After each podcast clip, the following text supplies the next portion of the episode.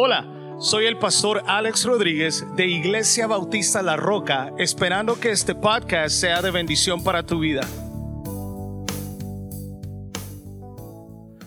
Buenas tardes una vez más. Espero que haya tenido una preciosa Navidad. Yo sé que el Señor eh, ha bendecido mucho nuestra vida, ha sido muy bueno con nosotros definitivamente. Y bueno, eh, personalmente doy gracias al Señor por haber eh, dado el privilegio y sobre todo la bendición de poder haber compartido con mi familia que nos vinieron a visitar esta semana. Y bueno, tristemente tuvieron que regresar el día de hoy. Pero bueno, eh, definitivamente podemos decir que el Señor ha sido bueno ya que nos permite también disfrutar de la familia. Y una vez más, espero que usted eh, haya tenido una bonita Navidad, espero que haya recibido algunos cuantos regalos. Yo todavía estoy esperando algunos, no sé si van a llegar, no sé si ya para el otro año ya voy a estar perdiendo la esperanza. Si no es así, no importa, de todas maneras hemos tenido el mejor regalo que es nuestro Señor Jesucristo, la salvación, ¿verdad? Así que en Él encontramos absolutamente todo y obviamente Él es el centro, debería de ser el centro de nuestra vida, Él debería de ser el centro de nuestra iglesia. Hermanos, el día de hoy, ya que es el último servicio del año, hay muchas emociones encontradas, hay mucha alegría, hay mucho gozo, pero también hay mucha tristeza, todavía hay mucha incertidumbre, todavía estamos en medio de una pandemia, todavía no sabemos qué va a pasar con la vacuna, todavía hay países en problemas en Latinoamérica, en Europa, todavía hay muchos movimientos. Eh, que, amenazan a la iglesia, voy a decir solamente amenazan a la iglesia, vivimos mucha incertidumbre y la verdad que podemos decir que una ciudad todavía sigue eh, destruida y no necesariamente físicamente, sino también podemos decir que emocionalmente hay muchas eh, ciudades que han sido sacudidas, muchos países que están sufriendo realmente en muchos ámbitos. Así que eh, el día de hoy quiero compartir con ustedes un pasaje o un tema que hemos escuchado casi siempre al finalizar de cada año. Y, y, bueno, el día de hoy quiero dirigir, quiero dirigirle a usted al libro de Nehemías. Es un libro que encontramos tantas verdades y bueno, en la Biblia todo es verdad, pero a lo que me refiero es eh, verdad en lo que vamos a hablar el día de hoy y cómo nosotros lo vamos a aplicar, reitero, ya que es el último servicio del año.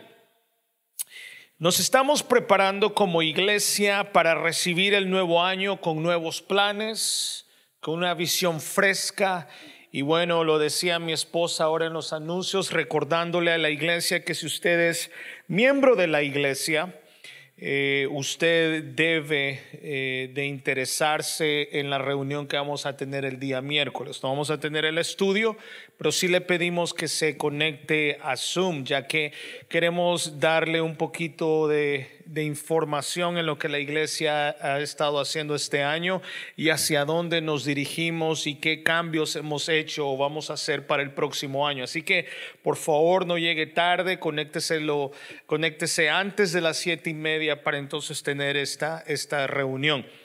Y bueno, hermanos, nos vamos a Nehemías. Primero vamos a leer Nehemías capítulo 2 del 11 al 17 y luego nos vamos a mover a Nehemías 6. Solamente vamos a estar leyendo estos dos pasajes como base y luego vamos a ver otros cuantos para para ver qué es lo que el Señor nos tiene que decir el día de hoy. Pero sobre todo, deseo de que su corazón esté dispuesto a escuchar la palabra de Dios. Y hoy quiero una vez más exhortar a la iglesia, pero quiero retar a la iglesia el día de hoy. Quiero retar su vida como pastor, quiero retar su vida como líder, como servidor y recordarle qué es lo que Dios espera de nosotros. Yo sé que eh, ya esta semana, ya el día viernes, si no me equivoco, es año nuevo y yo creo que ya muchos de nosotros ya estamos a punto de comprar la membresía del gimnasio. O algunos tal vez para Navidad pidieron eh, alguna máquina de, para hacer ejercicio, que al final del día en muchas ocasiones para el 2021 de diciembre solamente nos sirve para colgar ropa. Pero espero que después de hablar el día de hoy y escuchar lo que Dios nos tiene que decir, realmente podamos retener este mensaje y realmente hacer algo al respecto. Ore conmigo, por favor, antes de leer. Señor, que tu palabra caiga en buena tierra. Señor, que esta semilla pueda germinar, que esta semilla, Señor, después este, eh, este árbol, Señor, esta planta, Padre, pueda traer un buen fruto. Señor, mientras, eh, mientras ya nos preparamos, Señor, para recibir un año nuevo como iglesia, Señor, que estemos dispuestos a hacer tu voluntad, dando lo mejor de nuestra vida sabiendo, Señor, que tú eres nuestro Dios, tú eres nuestro Señor, así como tú te has dado o te diste, Señor, completamente a nosotros, también es nuestro deber, nuestra responsabilidad también, Señor, el poder eh, darnos completamente a ti. Te damos las gracias, Señor, por todo, en Cristo Jesús. Amén. Mientras muchos predicadores, algunos predicadores que escuchaba esta mañana, algunos ya están diciendo que es lo que va a pasar el próximo año, algunos que están desatando ya eh, prosperidad sobre la iglesia. Algunos que ya están diciendo que Dios va a abrir puertas y su vida va a ser bendecida. Podría hablar de todo este tipo de cosas, sin embargo, ese no es el Evangelio de verdad. El Evangelio es recordar lo que Cristo hizo por nosotros y lo que Él hará también en algún momento en nuestra vida. Pero Nehemías 6, vaya conmigo Nehemías, eh, perdón, Nehemías 2 primero. Nehemías 2 del versículo 11 al 17. No vamos a leer todos los pasajes, obviamente, porque usted conoce muy bien esta historia. Llegué pues a Jerusalén y después de estar allí tres días, me levanté de noche, yo y unos pocos varones conmigo, y no declaré a hombre alguno lo que Dios había puesto en mi corazón que hiciese en Jerusalén. Ni había cabalgadura conmigo, excepto la única en que yo cabalgaba. Y salí de noche por la puerta del valle hacia la fuente del dragón y la puerta del muladar. Y observé los muros de Jerusalén y estaban derribados. Y sus puertas que estaban consumidas por el fuego. Pasé luego a la puerta de la fuente y al estanque del rey, pero no podía, no había lugar por donde pasase la cabalgadura en que iba. Y subí de noche por el torrente y observé el muro y di la vuelta de entre y entré por la puerta del valle y me volví.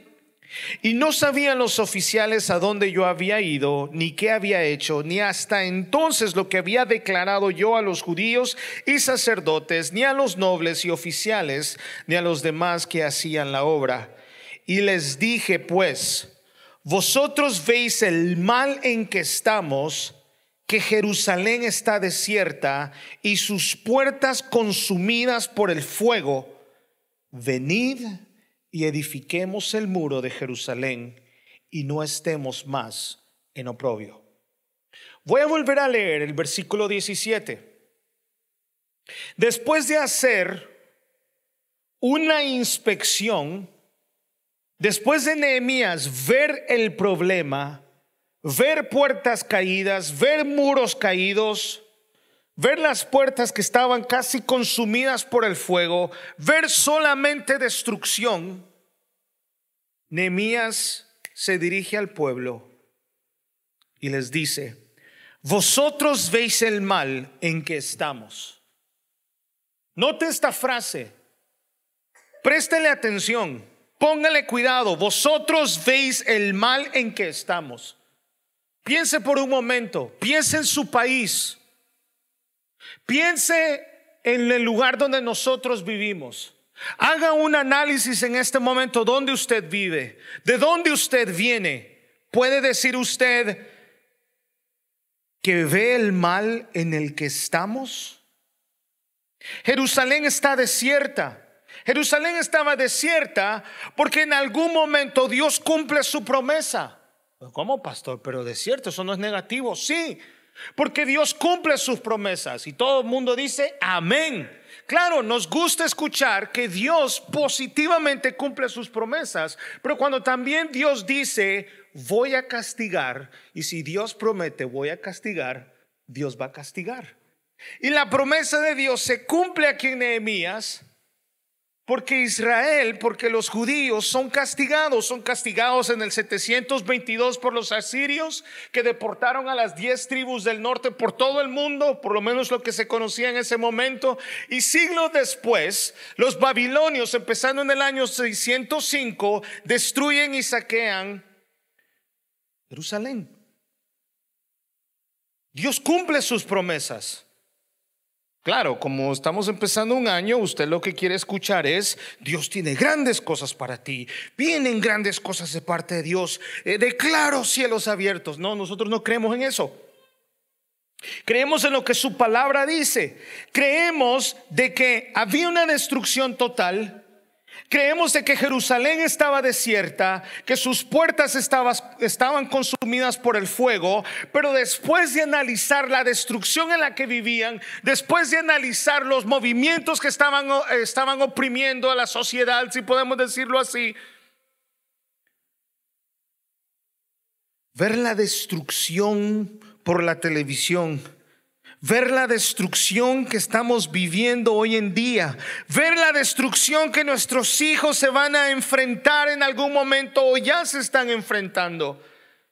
Nehemías dice palabras claves y dice, venid y edifiquemos el muro de Jerusalén y no estemos más en oprobio. Me imagino que todo el pueblo o los que escucharon, perdón, en ese momento, yeah, yes, levantémonos. Del dicho al hecho hay mucho trecho. Fácil es decir, fácil es decir, iglesia, tenemos que subir al próximo nivel, tenemos que cumplir la misión de Dios, pero como pastor estamos viviendo en una Jerusalén destruida. Pastor, no hay muros, pastor, no hay, no hay puertas. ¿Qué nos va a proteger? Y no solamente que sea tan grande, no solamente que es mucho el trabajo y largo lo que tenemos que hacer, sino que tenemos personas que están en contra de nosotros, personas que no están de acuerdo con lo que hacemos, personas que no están de acuerdo con la visión, personas que quieren servir conforme a su propia necesidad y su propio concepto.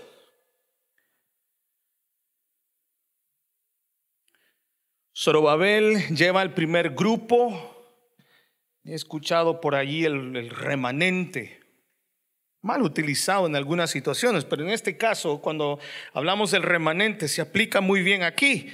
Zorobabel lleva el primer grupo de regreso a Jerusalén 538, segundo grupo lo lleva Estras en el 458 y el tercero lo lleva obviamente Nehemías, que es aproximadamente el 445.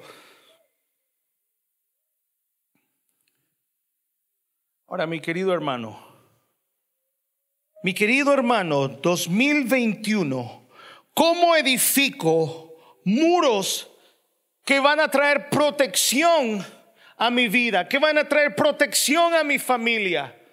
¿Cómo edifico cuando hay tanta opresión? ¿Cómo edifico cuando hay tantos movimientos que se están infiltrando en la iglesia, porque no hay, no hay muros fuertes, no hay, no hay muros suficientemente altos que puedan proteger la iglesia, que puedan proteger la familia, que puedan proteger sobre todo lo que yo creo.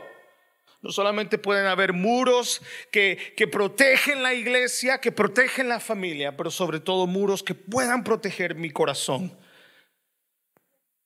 Vea lo que Nehemías hace. Y quiero que preste mucha atención el día de hoy.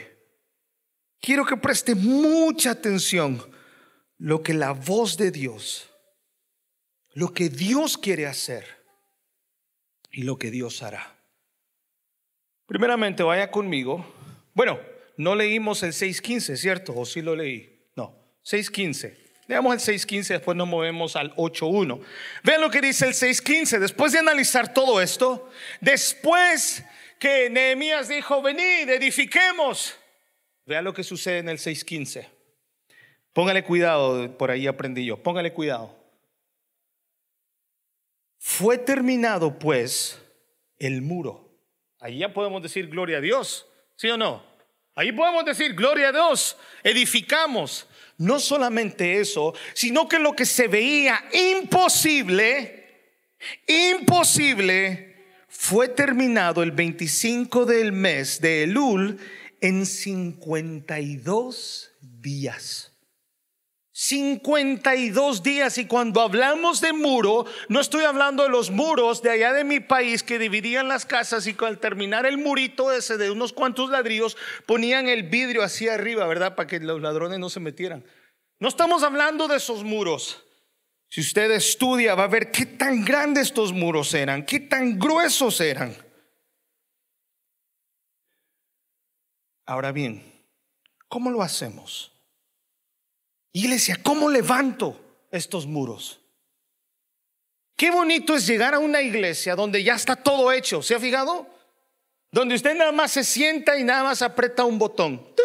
Ya está todo hecho. Cuando ya está, ya está el grupo de alabanza, ya, ya, ya, ya todo hechito. Qué bonito es. Qué bonito es llegar, simplemente llevar a la iglesia y llevar a su niño. Aquí traigo mi hijo y le dan un numerito, le dan una un radio para que cuando el niño esté llorando. Qué bonito cuando todo está hecho ya. Qué bonito cuando los muros ya están levantados. Oh, mi iglesia, en mi iglesia hacemos. Qué bonito es llegar a un lugar donde todo está hecho ya. Qué bonito es llegar a una ciudad donde ya los muros son tan grandes y preciosos y, blancos o, o no tienen grafiti, ¿verdad? Qué precioso es llegar a un lugar donde todo está hecho. Y después tomar crédito. No, no digo que esté mal, ¿verdad? No digo que esté mal. Ojo, no me voy a linchar. Qué bonito es llegar a un lugar donde ya está todo hecho. Y decir, vea nuestros programas de televisión, etcétera. Eso es. Pero qué difícil es ver un lugar destruido o un lugar que necesita restauración. Y es más precioso, mi querida hermana, ser parte de esa restauración. Es más precioso decir, ese ladrillo lo puse yo. Cuando no había nada, cuando todo estaba destruido, ese ministerio necesitaba 10 ladrillos más y yo los puse. Es más difícil. Por favor, no me entienda mal. Por favor, no cambie mis palabras a decir que no estoy de acuerdo en que usted llegue a una iglesia y sea parte de la bendición también y parte de la edificación en el ministerio que Dios le coloque. No estoy diciendo eso. Pero ¿cómo levantamos esto? Número uno, vea lo que dice el 8.1. ¿Hace calor aquí o soy yo? Ah, las luces. ¿Saben que si las luces como que me queman más? ¿No me ponen más negrito? No. O sea, me ponen más. 8.1 dice así. Vea, venido el mes séptimo, los hijos de Israel estaban, no está bien, la pueden dejar encendida, no hay ningún problema. Ah, ok.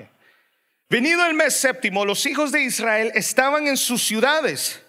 Note bien, note bien lo que estamos leyendo. Preste la atención. Venido el mes séptimo, los hijos de Israel estaban en sus ciudades y se juntó. ¿Qué dice? ¿Se qué? se juntó, diga conmigo, se juntó, se juntó todo el pueblo como un solo hombre. Preste, preste atención. Se juntó todo el pueblo como un solo hombre en la plaza que está delante de la puerta de las aguas. Y dijeron a Esdras, el escriba, que trajese el libro de la ley de Moisés la cual Jehová había dado a Israel. Y el sacerdote Esdras trajo la ley delante de la congregación, así de hombres como de mujeres y de todos los que podían entender el primer día del mes séptimo. ¿Qué hubo? ¿Cómo le quedó el ojo? La congregación le dice a Esdras, Esdras, queremos escuchar palabra. Wow. No le dijo Esdras, nos puedes traer una pantalla grande porque Netflix acaba de sacar una nueva serie. Esdras, Cruz 2 acaba de salir. Yo dándole anuncio, ¿verdad? Al Cruz. Ya mis hijas lo vieron como tres veces. Está muy chistosa, por cierto, ¿eh? No es eso lo que pide la congregación. Vean lo que pide la congregación. Se junta el pueblo como un solo hombre en la plaza que está delante de la puerta de las aguas y dijeron a Esdras el escriba que trajese la Biblia, que trajese palabra, el libro de la ley de Moisés, la cual Jehová había dado a Israel. La congregación empieza a decirle a Esdras, tráeme Biblia, quiero escuchar Biblia, quiero saber lo que Dios dice. 70 años han pasado donde los judíos habían estado esclavos en Babilonia. Y después de 70 años, la nueva generación, los nuevos los judíos que regresan le dicen a Esdras, tráenos Biblia. Estamos sedientos de Biblia. No piden música, no piden conciertos, no piden ir a ver fulano de tal, piden la Biblia. Mi hermano querido, mi querida iglesia, mi querido hermano que nos mira el día de hoy o que nos escuchará o nos verá en algún momento. Hay algo muy curioso aquí. En toda iglesia se espera que el pastor es el que llame, se espera que el pastor o los líderes sean los que busquen a, la oveja y entiendo ese concepto muy bien. Pero en este caso, mi querido hermano, es la iglesia quien pide Biblia. Es la iglesia que desea escuchar. Es la iglesia que pide mensaje. Es la iglesia que pide estudios bíblicos. Es la iglesia que pide doctrina. Doctrina, sí, doctrina es simplemente enseñanza.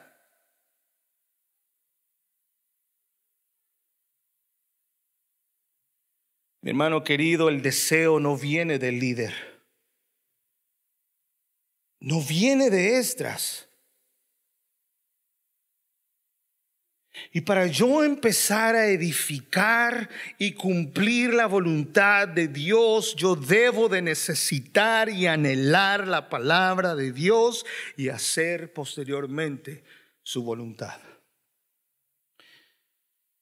¿Está deseando la iglesia la palabra? ¿Tiene hambre la iglesia por su palabra? ¿O es simplemente un postre? ¿O es simplemente un domingo? ¿Qué anhela la iglesia? ¿En qué posición está la iglesia? Como consecuencia, mi querido hermano, existe un avivamiento. Y por favor no entienda como cristianos, como iglesia, nosotros comprendemos que el avivamiento no es hablar en lenguas. El avivamiento no es aquellas cosas y aquel show que se mira en la televisión o se mira en YouTube. El avivamiento es aquel deseo de la iglesia de, de, hacer la voluntad de Dios cuando aquellos se empiezan a convertir, cuando aquellos se empiezan a bautizar cuando aquellos quieren hacer la voluntad de Dios. Ese es avivamiento. Como consecuencia hay un sentimiento que arde en los corazones de los judíos para vivir como Dios deseaba. Veamos el capítulo 10. Capítulo 10, versículo 34. Nehemías 10, del 34 en adelante. Vea lo que dice. Echamos también suertes los sacerdotes, los levitas y el pueblo acerca de la ofrenda de la leña para traerla a la casa de nuestro Dios, según las casas de nuestros padres, en los tiempos determinados cada año, para quemar sobre el altar de Jehová nuestro Dios, como está escrito en la ley, y que cada año traeríamos a la casa de Jehová las primicias de nuestra tierra y las primicias del fruto de todo árbol, asimismo los primogénitos de nuestros hijos y de nuestros ganados, como está escrito en la ley, y que traeríamos los primogénitos de nuestras vacas y de nuestras ovejas a la casa de nuestro Dios, a los sacerdotes que ministran en la casa de nuestro Dios. 37, que traeríamos también las primicias de nuestras, de nuestras masas, de nuestras ofrendas y del fruto de todo árbol y del vino y del aceite para los sacerdotes y las cámaras de la casa de nuestro Dios y el diezmo de nuestra tierra para los levitas y que los levitos recibirían las décimas de nuestras labores en todas las ciudades. Empiezan a decir, necesitamos volver atrás, necesitamos el sacrificio una vez más. ¿Quién trae sacrificio? Y toda la congregación dijo, yo, yo, yo, yo, yo, yo.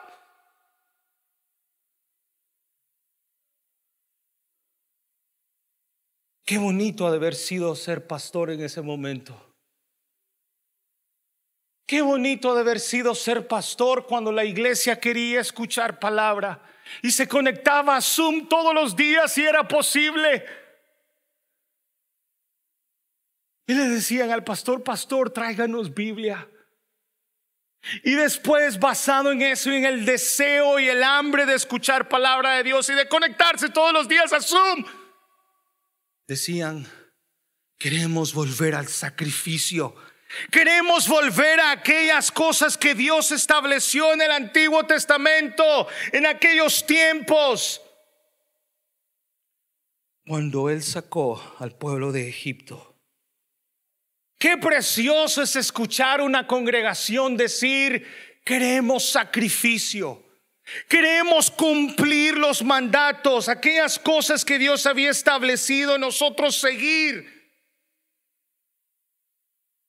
No sé si Nehemías, Esdras, no sé si llamaba, eh, hermano, no lo he visto por dos meses.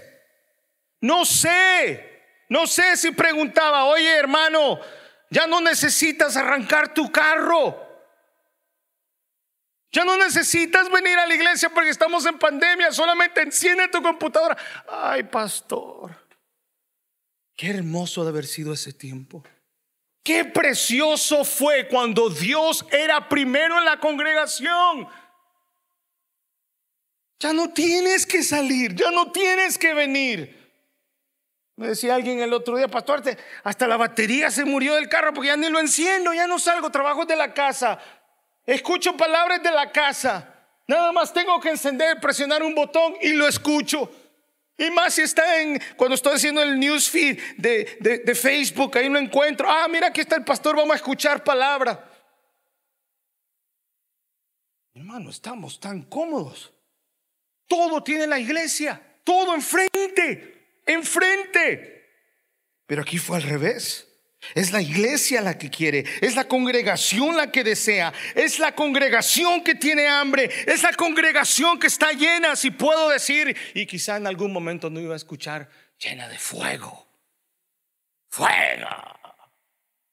Wow. ¿Qué pasó con la iglesia? ¿Qué ha pasado con los líderes? ¿Dónde están los líderes? ¿Dónde están los levitas? ¿Dónde están los sacerdotes? ¿Dónde están aquellos que saltaban y decían, pastor, yo quiero, yo voy a hacer sacrificio, yo voy a ir todos los días, yo quiero servir, yo quiero cantar, yo voy a recibir a la gente? Somos muy rápidos a criticar. Si yo fuera el pastor, yo haría. Si yo fuera el grupo de alabanza, yo tocaría esas canciones.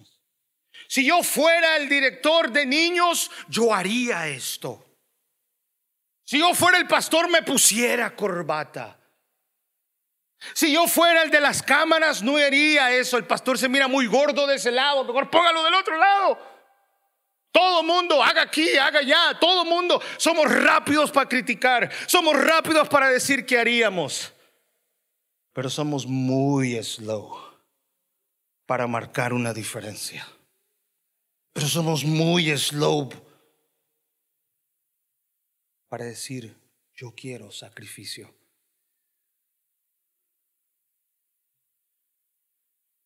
Ellos deciden volver al sacrificio, lo que Dios había estipulado anteriormente.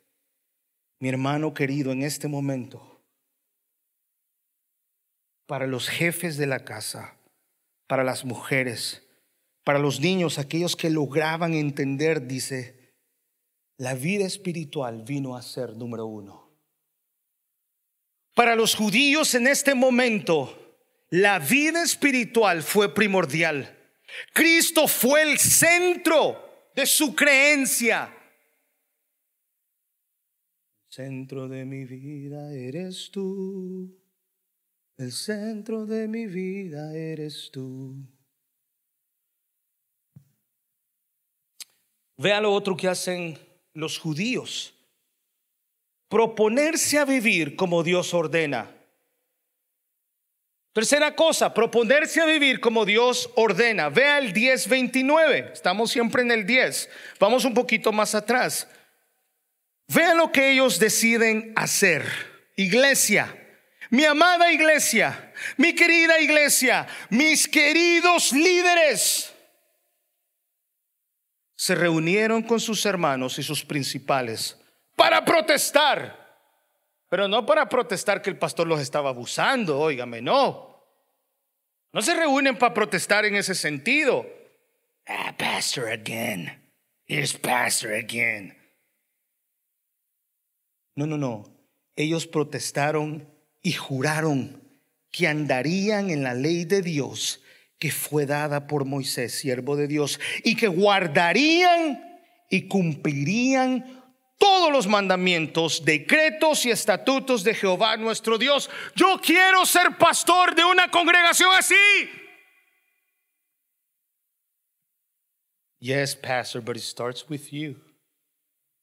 Escríbele al ángel de Escríbele al pastor de tal iglesia. Yes, it starts with me. And it starts with me this year. Does it start with you guys after?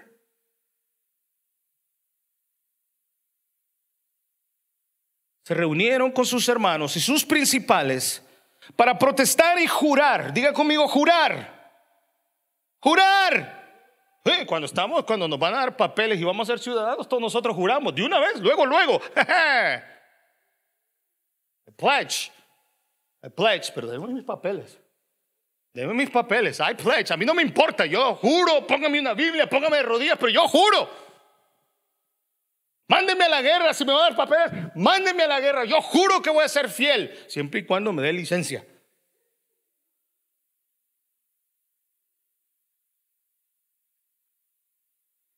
I don't know. I don't get it.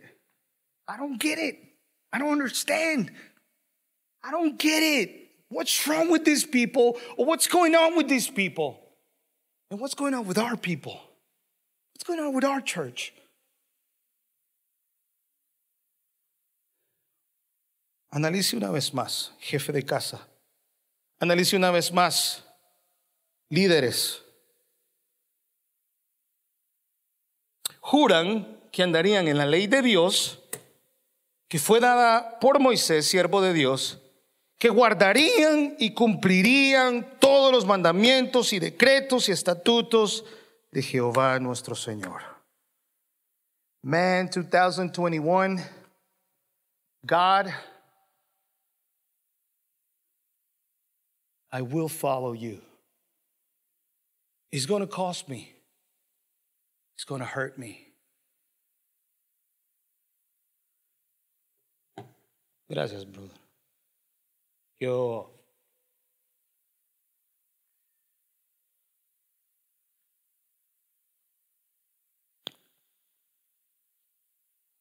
le decía, decía un amigo el otro día que yo he guardado fotos de mis hijas cuando mi esposa y yo empezamos a pastorear. Yo no llevo mucho tiempo probablemente como usted pastoreando.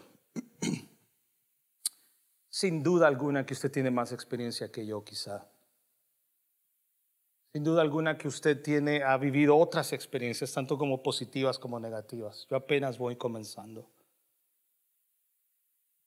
Mi padre me decía, seguramente hay muchas más, creo que has vivido nada más del 20% de tu ministerio. Y digo, wow, si es el 20%.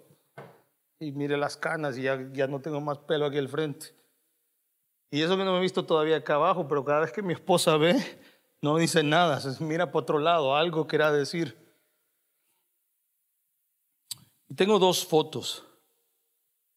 Esto es gloria para el Señor. Más de alguna vez con mis hijas llegué una, dos de la mañana. Y las dos con la pacha o la botella, ¿cómo es que le dicen ustedes? El bottle. La botella, pero la botella con leche, ¿verdad? Dos de las mañanas dormidas con la botella tirada en el piso con la manita. Me daba dolor. Aún me da dolor.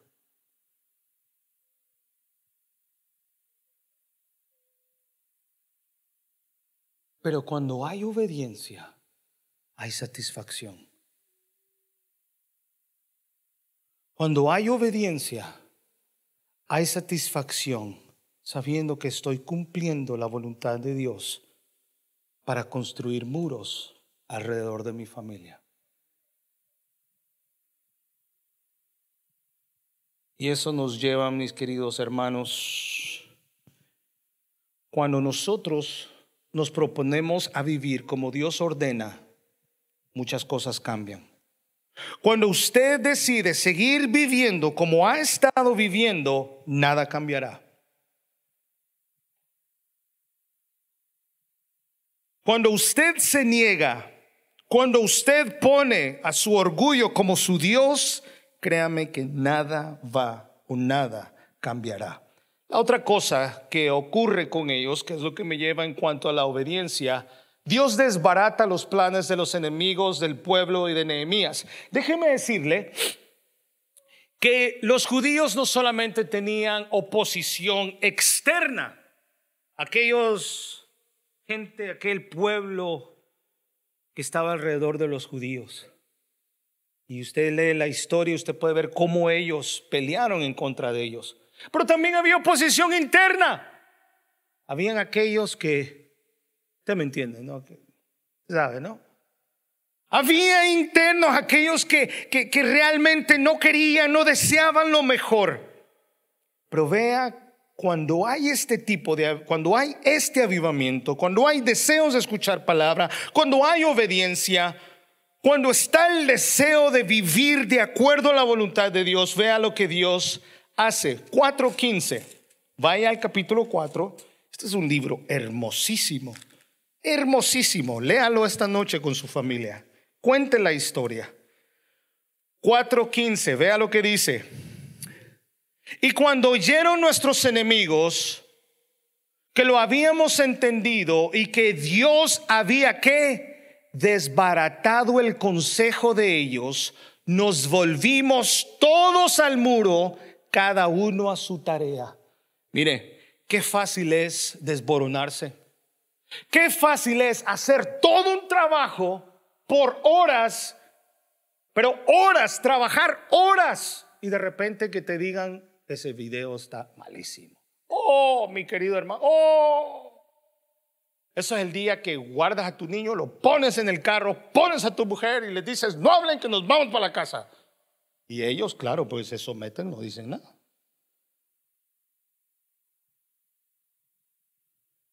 Qué fácil es desanimarse. Es que, pastor, mire, es que la iglesia, es que no me aman, es que no me quieren, es que no me buscan, es que el pastor no me llama, es que el pastor no me visita, que el pastor... Qué fácil es desboronarse. Qué fácil es, es volvernos de donde vinimos cuando alguien nos critica, cuando hay alguien que no le gusta nuestro trabajo, cuando nos hemos trasnochado haciendo un video para que alguien no lo critique, para que alguien nos diga, no, pues el volumen está muy fuerte. Qué coraje danos. A mí me lo han hecho como tres veces. Malísimo mi video, pero me lo han dicho. Pero vea lo que hace esta gente. Vea la actitud de esta gente. Cuando oyeron nuestros enemigos lo que había entendido, que Dios había desbaratado el consejo de ellos, la obediencia trae, mi hermano, resultados muy positivos. Desbarata todos los planes de aquellos que criticaban, de aquellos que se quejaban, los quejadores. Nos volvimos todos a qué? a trabajar. A trabajar. De regreso al muro. Ah, ok, Dios los destruyó. I'll go back. Don't worry about what other people say. Don't worry about what others do. It's que, Pastor, you, you, you, you, you expect more from us than them. Probably because you have more to give. Probably, probably because you are more mature, because you know the Bible so well.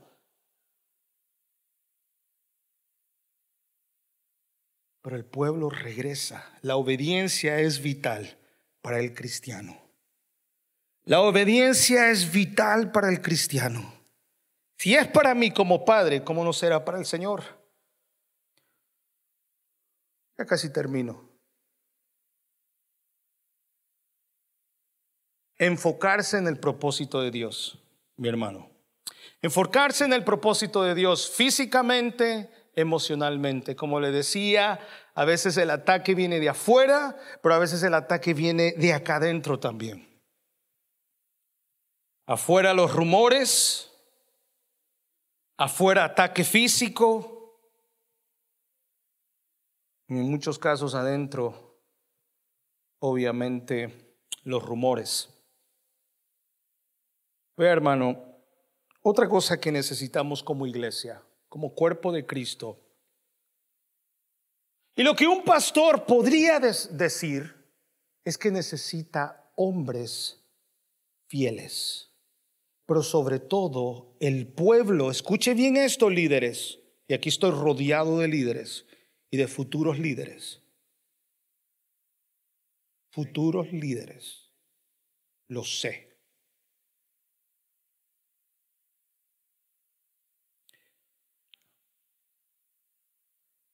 El, pueblo se apoya en líderes que toman en serio a Dios.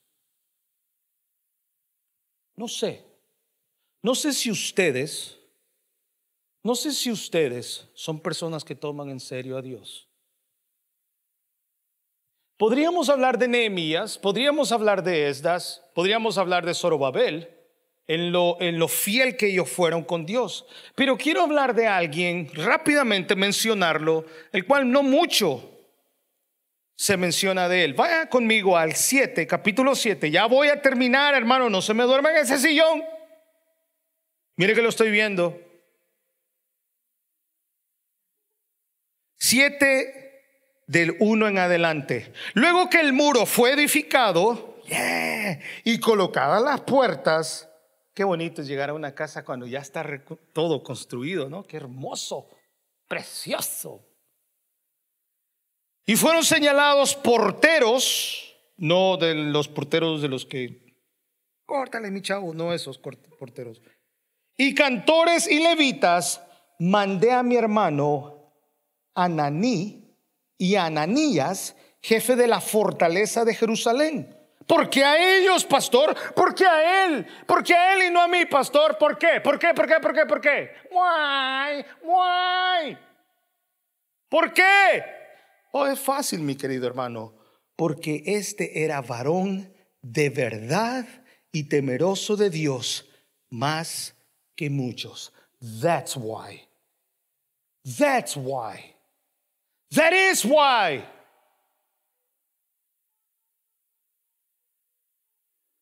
La iglesia, note bien, no Dios. Dios no necesita de mí. Dios no necesita de vos, de vos, de vos, ni de mí. Somos nosotros los que necesitamos de Dios. Pero la iglesia, el ministerio, necesita de hombres fieles. De hombres temerosos de Dios. Y aquí yo creo que estoy incomodando a muchos el día de hoy. Dice, porque este era varón de verdad y temeroso de Dios más que muchos. Y les dije, aquí vienen las instrucciones, aquí vienen las instrucciones, no se abran las puertas de Jerusalén hasta que caliente el sol. Cuando calienta el sol, cuando calienta el sol, aquí en la ciudad.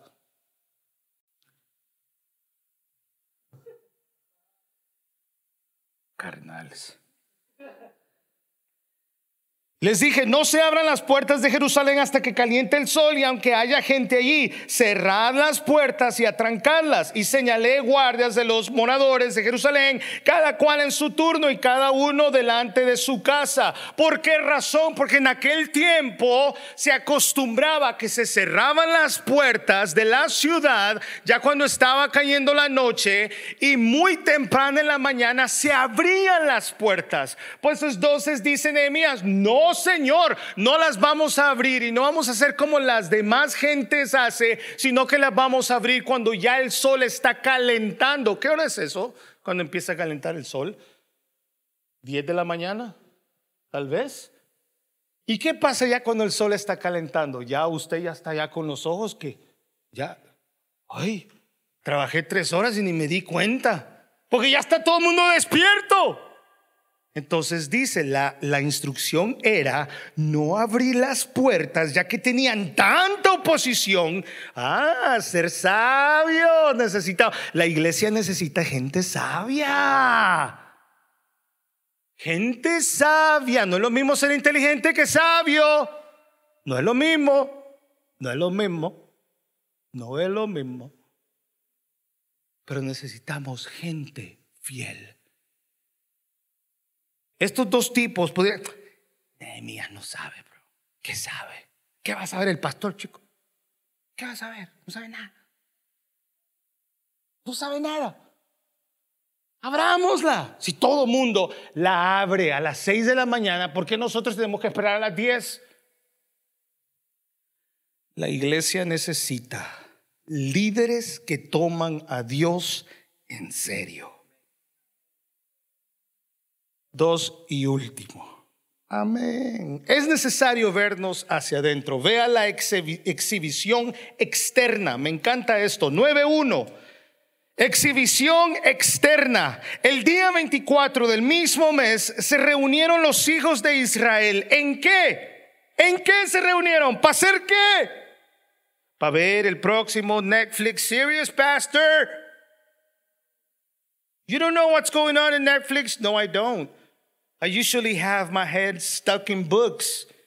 I don't even know what's going on on TV now. ¿Para qué se reunieron, pastor? ¿Para qué? Se reúnen en ayuno y con silicio y tierra sobre sí.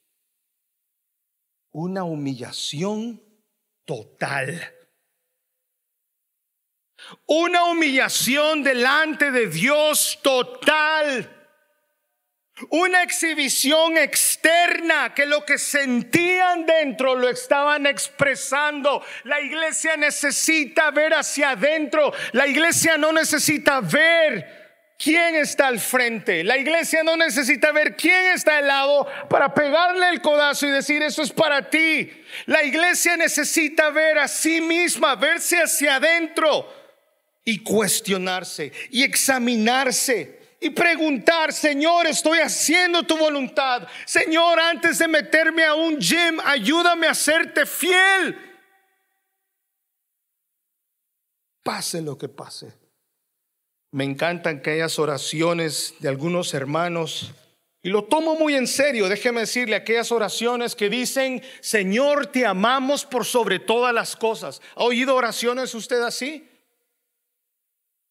¿Ha escuchado usted aquellas oraciones que dicen, Señor de los cielos, te amamos por sobre todas las cosas? Really? Really? Really? Es necesario ver hacia adentro y cuestionarme, permitir que el Espíritu Santo examine cada esquina, escuchar su voz y decir, sí estoy mal. Y el pueblo se tira y expresa humillación, humildad. Es necesario, mi querida iglesia, ver hacia adentro. Los muros son terminados como resultado. 52 días. Los muros son terminados en 52 días. Le animo a que estudie todos los ataques que sufrieron, todas las pandemias que vivieron, todas las críticas que vivieron, todos los movimientos que hoy atacan a la iglesia, los vivieron. Toda la doctrina podrida que se quiere meter en la iglesia, la vivieron. Todas las críticas, toda la infidelidad, pero lograron levantar muros en 52 días que protegería la congregación, que protegería la ciudad. Iglesia, iglesia, no queremos ver muros nosotros alrededor de nuestra congregación. No queremos ver una iglesia preciosa. Experimentan avivamiento. Pastor, queremos un avivamiento. Then let it start with you. Por último, en el 8.14 vemos que están la fiesta, celebran la fiesta de los tabernáculos, regresan a estos principios, a estos mandatos de parte de Dios. Esta fiesta de los tabernáculos eran cabañas que conmemoran o conmemoraban, perdón, las viviendas temporales y portátiles en las que los judíos vivieron durante el tiempo del Éxodo.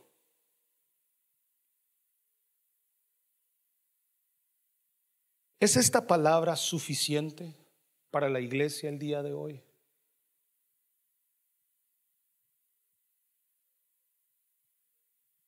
¿Es suficiente esta palabra para nuestra iglesia para el próximo año?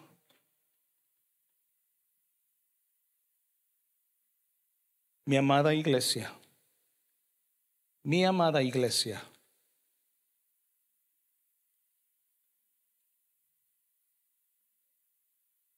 Entonces les declaré cómo la mano de mi Dios. Había sido buena sobre mí. Les declaré cómo la mano de Dios había sido buena sobre mí, su misericordia, su amor, su bondad, su fidelidad para sus promesas, para conmigo, con la iglesia y asimismo las palabras que el rey me había dicho. Recordando la congregación, lo que tuvieron que hacer, recordando la bondad de Dios. ¿Ha sido Dios bueno con usted? ¿Ha visto la misericordia de Dios? ¿Ha visto la bondad de Dios sobre sus hijos? ¿Ha visto la bondad del Señor en medio de esta pandemia? ¿Cuántos hemos estado enfermos? Pero mi querido hermano, en mi casa, en mi casa no ha faltado nada. En mi casa hay comida, hay trabajo, hay abrigo. Hay más de lo que merezco. ¿Ha sido Dios bueno con usted, iglesia? Entonces, sigue diciendo Nehemías, entonces, diga usted como la congregación dijo, levantémonos y edifiquemos. Y así esforzaron sus manos para el bien. ¿Quiere ver una iglesia diferente? Permite el avivamiento en su vida quiere ver ministerios crecer, queremos ver más teens, queremos ver más niños, queremos ver más congregación. Entonces, diga como esta congregación, la respuesta de ellos, no de Nehemías, de ellos fue, levantémonos y edifiquemos. Y así esforzaron sus manos para bien. Iglesia. Iglesia, ¿ha visto en las ruinas que estamos? ¿Ha notado usted, ha criticado usted los tiempos que hemos vivido? ¿Ha criticado usted los tiempos que los jóvenes están viviendo y sus actitudes? ¿Ha visto usted los muros destruidos? ¿Ha visto usted las puertas quemadas? ¿Ha visto usted oposición? ¿Ha visto usted y ha escuchado usted crítica? ¿O es parte usted de esa crítica? Si es así, o si no es así, entonces que su respuesta, iglesia, para el próximo año, para el 2021, que sea 2.15, Nehemías 2.15, levantémonos y edifiquemos. Iglesia, ya demasiado tiempo hemos estado tirados en el piso sin marcar una diferencia en nuestra comunidad, en nuestra ciudad. Entonces, levantémonos y edifiquemos para bien.